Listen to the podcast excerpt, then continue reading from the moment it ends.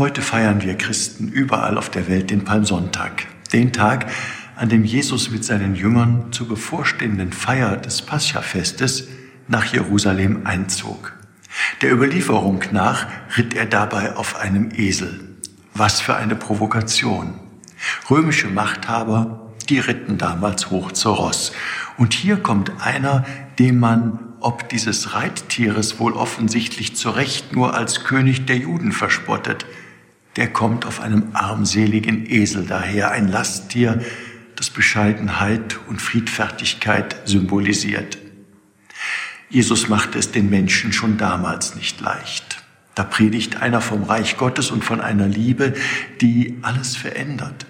Damit sorgte er für Unruhe. Seine ganze Person, sein Reden, sein Handeln, eine einzige Provokation. Wie ein Schwerverbrecher wird er deshalb dann auch wenige Tage später ans Kreuz geschlagen.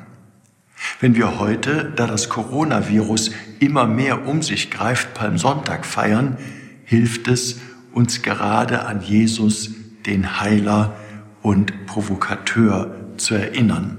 Ja, auch wir können und müssen heilen und helfen, gerade hier und heute, wo diese heillose Pandemie das Leben weltweit bedroht.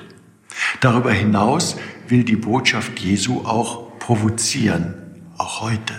Denn seine Botschaft steht nicht für einen bequemen Kuschelkurs durchs Leben, sondern für einen radikalen Aufbruch aus Unrecht und Ungerechtigkeit. Dass Ungerechtigkeit auch die Corona-Krise verschärft, sehen wir in diesen Tagen mit erschreckender Konsequenz. Geschäfte werden gemacht mit Schutzkleidung, Flüchtlinge harren an den Rändern Europas in Lagern auf Rettung, Personal in Kliniken und Heimen leistet rund um die Uhr Lebensrettung und diejenigen, die uns weiter versorgen, sind oftmals nicht die, deren Gehälter ihre Familien angemessen versorgen können.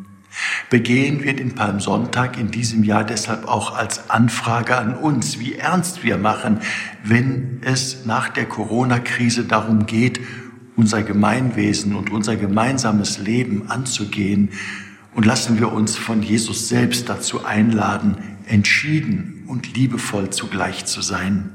Er hat es uns vorgelebt, der Mann, der kein hohes Ross brauchte, um die Welt und unsere Herzen zu verändern. Ihr Rainer Wölki, Erzbischof von Köln.